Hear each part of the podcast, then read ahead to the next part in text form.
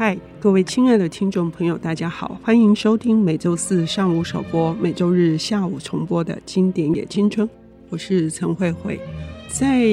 相对比较太平盛世的时候，就是我们整个呃非常安定的时候，我们向往的是变动跟移动，我们想要有一些突破，呃，想要往外去看更多的事物的变化。但是现在疫情期间，我们受困了。可是这并不表示无法移动的我们内在里面也没有经历过一些转折或者一些剧烈的波动。今天我们邀请到的领读人，是我心目中他对文学的品味以及他的解读是非常独到的。有路文化的主编施彦如小姐，她为我们带来的这本书也是我非常喜欢的散文作品，哦，是张慧晶的《给冥王星》。彦如你好，你好，嗯，今天你选这个书啊，我我觉得我们可以用一个世代的那个跨世代的的聊天来聊聊，就是因为你还那么年轻哦，那。当时你读这本书的时候，是它是二零零六年的呃一些专栏集结，集结二零零八年出版。对，你那时候还很小，呃，刚上大学，嗯嗯，那就开始有更多的时间可以看一些所谓的闲书，因为已经不用再考 考大学考试了。是，对。那我记得那时候大家。呃，因为我念中文系，所以大家还是会互相交流一些书单。嗯、那张慧晶就在在我们整个阅读的一个群体里头，非常的大家都很喜欢，是文学界的女神的这种地位。嗯，对，所以我也有买了，就是给冥王星的当年的在大块出的版本。嗯嗯，嗯，对，那一直都供在我的书架上。那我是一个就是喜欢一个作者，就会一直一直买下去，然后往往前买，往后买。所以张慧晶，我能力所及能够买得到的大概就是一小柜，但还有很多很精彩作品 来不及来不及阅读跟购买。我身边有蛮多的朋友是喜欢慧晶的，基本上都是不只是他，呃，几乎所有的作品都有，甚至有一些句子是或者是章节是倒背如流的。哦，那我还没有到那个，我我也还没有，我没有我没有办法是这样，就因为我记性很不好。可是他的句子却是很容易一下子就会抓住的，对，对，对，嗯，所以在十八岁刚，我我今天早上刚好是在做根管治疗最后一个阶段，嗯，那因为躺在那个诊疗椅上就非常无聊，我就开始回想起，就是呃也是要准备就是今天的访谈，嗯，那就开始回想起十八岁的我在大学里头到底是什么样一个心情，为什么我会被这样的一本书吸引，嗯，对，嗯，那。那时候就是上课啊，然后谈恋爱啊，然后被分手啊，等等的，所以一切都一切对我来说就是一个，呃，相较于以前那种中规中矩的升学的高中生，真的是，呃，在生命当中是一一次很大的变动。我觉得也是因为这样子一个变动，然后给冥王星，他在张慧晶的生命里头，当然是更大的一个变动。他直接从，呃，不管是搬迁啊，或者是去去国外去埃及旅游啊，等等的。对，但是在十八岁那时候读起来，这个就会觉得好像有那么一点被触动的感觉，虽然不太明白那个是什么。嗯，我第一次读的时候没像你这么年轻，可是我那个年代，事实上是整个台湾社会，也就是整个世界，其实是全球化，然后大家都想要往外跑，哈。嗯呃，也渴望呃，能够不是只有在台湾立足，是在世界各地都可以 有自己留下的一些什么足迹之类的哈。对，嗯，那可是读这个书不是，我不认为那是一种那种很外在的旅行，它其实是一种被抛开的，然后是一种断裂，这种变动。与其说是自主的，我觉得还有很多是属于在不知不觉哪一条命运的什么牵动，然后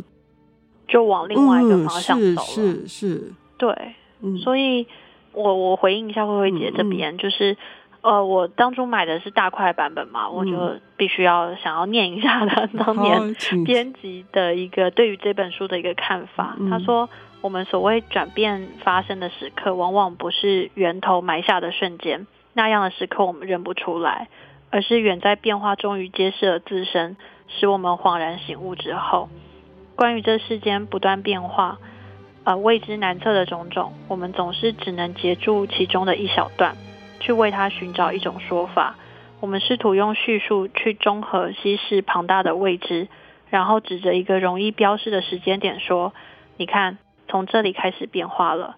但是其实变化一直都是变化着的，没有一分钟停止过。所以我读到这个文案的时候，又想到就是慧慧姐刚刚开头，因为《给冥王星》第一个版本是在二零零八年的时候出版，嗯、那在二零二一年这个一个大家都说是一个很很，尤其是二零二零年那时候，好像是一个全世界性的一个天翻地覆的一个。因为疫情的关系，大家开始变得不能够去变动。嗯，然后在这样的一个时间点，这本书又重新推出了新版，我觉得是一个很奇妙的一个时空的感觉。对，就是你必须要停下来，不能够再往往外面去找东西。那要跟张慧晶他有学，这是藏传佛教吗？嗯，就是皈依藏传佛教，他是往里头去寻找的。嗯嗯，对，嗯，呃，他自己对于这本书重出，其实也是有很多顾虑的，因为他认为一开始的时候，当然我猜啦哈，第一个就是当时的变动过大，嗯、他其实不想要再去重温那个内在里面剧烈的这些，对，嗯。然后第二个可能会觉得人都是有有自己是有企图心的作者，就毁其少作。他可能会觉得现在他已经不一样了，要离开那个时空背景。呃、对对，嗯。可是我我有一次跟他聊天的时候，他其实说他有一些句子在那个时候写下来，仿佛他醒悟明白，可是他还是一样在呃，对，重新又做了。相同差不多的事情，对对，就是我们其实不可能在那个时间明白，我们永远都明白，而且我们可以可以不受影响，我们还是在承受各式各样的这一些转折吧。嗯，对，对，所以在里面我就觉得，呃，尤其他写了一个新版的一个自序，嗯，他又提到了就是这些生命的一些变化，他说这是重塑。已完成的书写，呃，然后再重新去看待，呃，他以前的一个的事件。他说他重新回头看，就风尘仆仆那一篇，他说生命好像就是一个呃周法，就是他让这个周法带着他去各式各样的地方，自我乃是周法。对，那但是这个周法他以为他可以带他去更多更远的地方，但是他仍然对自己说。他信赖他在地面上烧我一程，对，嗯嗯，我自己读这个书哦，也有一点那个妙。我年轻的时候，我的年轻跟你年轻差很多哈，就是说我读他的时候，我从第一篇然后读到最后一篇，然后上一回我是跳着读，对，我先读题目上面我感兴趣，我这一回又从后面开始，也就是说。呃，它里面的那个时空的跳接，我更有感触。我觉得听众朋友也可以试一下，就是说，如果是从后面开始读，我们也可以去理解那个变化。如果往回看的时候，那个张慧晶是怎么样处理这个，非常有趣。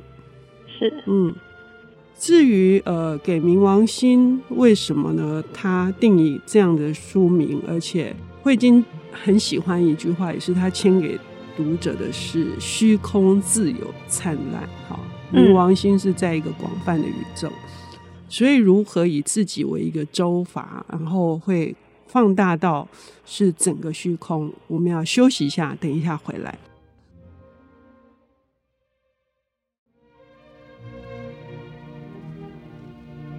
欢迎回到经典也青春，我是陈慧慧。我们邀请到的领读人是有路文化的主编施燕如小姐，她为我们带来的这本书呢，是由散文经典或者是散文神书的 这个女神级的写作者啊，她现在也是未城出版的总编辑，张慧晶小姐的作品。当年在大块出版是二零零八年，因为他在二零零六年发生了一个巨大的变动，就是搬到了上海去。那跟他工作上有一个很大的这个挫折也有关系。我用的挫折的意思是，呃，我不想要把它呃说成是一个外在的事件。呃，我觉得以慧晶自己是从。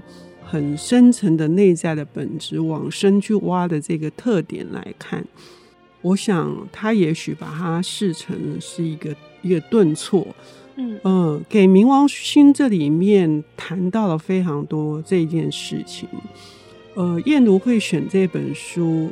上半段他也说了，跟他当时的呃一个失落也有关系哈。嗯，事件本身好像已经不是特别重要，而是自己内在的各式各样的的变化。那燕如是担任了这么久的主编，你在我们事前沟通的时候有提到说，你自己这一次读的时候，刚好那个光头报告这一篇，就是这本书的第一篇哈，你自己有嗯颇深的这个 共鸣，是因为你现在。正好也做了一件让大家惊讶的事。呃，对，我重看，因为跟慧慧姐谈好就是书单之后，又重新看了一次《给冥王星》。那我带着冥王星去就是剪头发，刚好就是坐下来剪第一道的时候，刚好翻到就是第一篇，就是光头报告。那在在文章里头，就是呃张慧晶为了要去修行去做一个功课。所以他就把头发整个理掉了，然后我就立刻转头问我的设计师说：“你觉得我要不要也理个光头看看？” 他立刻就阻止了我。嗯，对，因为他说理平头还好，但是如果从光头到长出头发这个阶段是很痛苦的，就是等于是一切重来。那我觉得在发型上面做改变这件事情也是一个很有趣的一一个事情。就是我们通常会觉得说啊，一定是有一些生命当中一些变故，所以你才会把啊发型做这么大的改变。那在光头报告里头，张慧晶写到说，他觉得很有意思，就是剪头发不过就是一个外表的一个动作，可是好像却深深撼动了他身为呃叫做强制的把他从那个原来叫做张慧晶的固定形状松脱开来。那他才发现说，所谓的自我是怎么样一种。既狭隘又广大的东西，它原来就是你有没有头发，跟别人怎么看你，以及你怎么看自己，是一件这么巨大的改变。因为你一旦剪了光头之后，好像听说五官就会变得特别的立体，然后穿衣服的风格啊，可能也要跟发型，不管你有没有，来去做一个搭配。嗯、那很多人也会被他这个举动给吓到嘛，因为。嗯就连男生也不见得就是会愿意做这样的一个尝试，对，所以呃，关于就是自我这件事情，我觉得是整个给冥王心里头蛮重要的一个主题，嗯，就是他先从外表，就是第一篇开头就是先从外表开始去打破，然后一直到呃他去埃及去旅行啊，或者是他在上海重新有一段新的生活。然后在上海，虽然都是讲同样的语言跟文字，但是整个生活的习惯，尤其是我记得他在书里头有写到说，他连想要买一个没有那么多余的装饰的一个啊、嗯呃、生活用品，都是这么的困难。嗯、对，然后他去按摩店的时候，也很容易被、嗯、呃一对姐妹师傅去探听，就是关于个人的隐私，好像所有的界限都完全的消失，就是在一个异地的地方。他又重新的跟自己去做相处，嗯嗯，对，嗯嗯，对，这个确实是，就是说，当遇到一个重大的变故的时候，人总是要确认自己站在什么地方，对，就是说，总是要觉得，那我还我还是我嘛，就是那之所以这么多的一个自我的呃解构或者是重组。都是为了要重新确认，或者是说宁可自己去打破它，然后或者是呃，甚至如果万一是被别人打破，也都要想办法在文字跟思索里面去把它找回来。我觉得汇金文字之所以这么迷人的很大原因是它具有思想性，它不是只有生活上面的这些琐碎的事，也是具有一个历史感的。我觉得他经常在回顾别人的历史，跟回顾自己的往日，也是自己个人的生命史。他要找到一个定点，那读者也跟着他在找那个定点。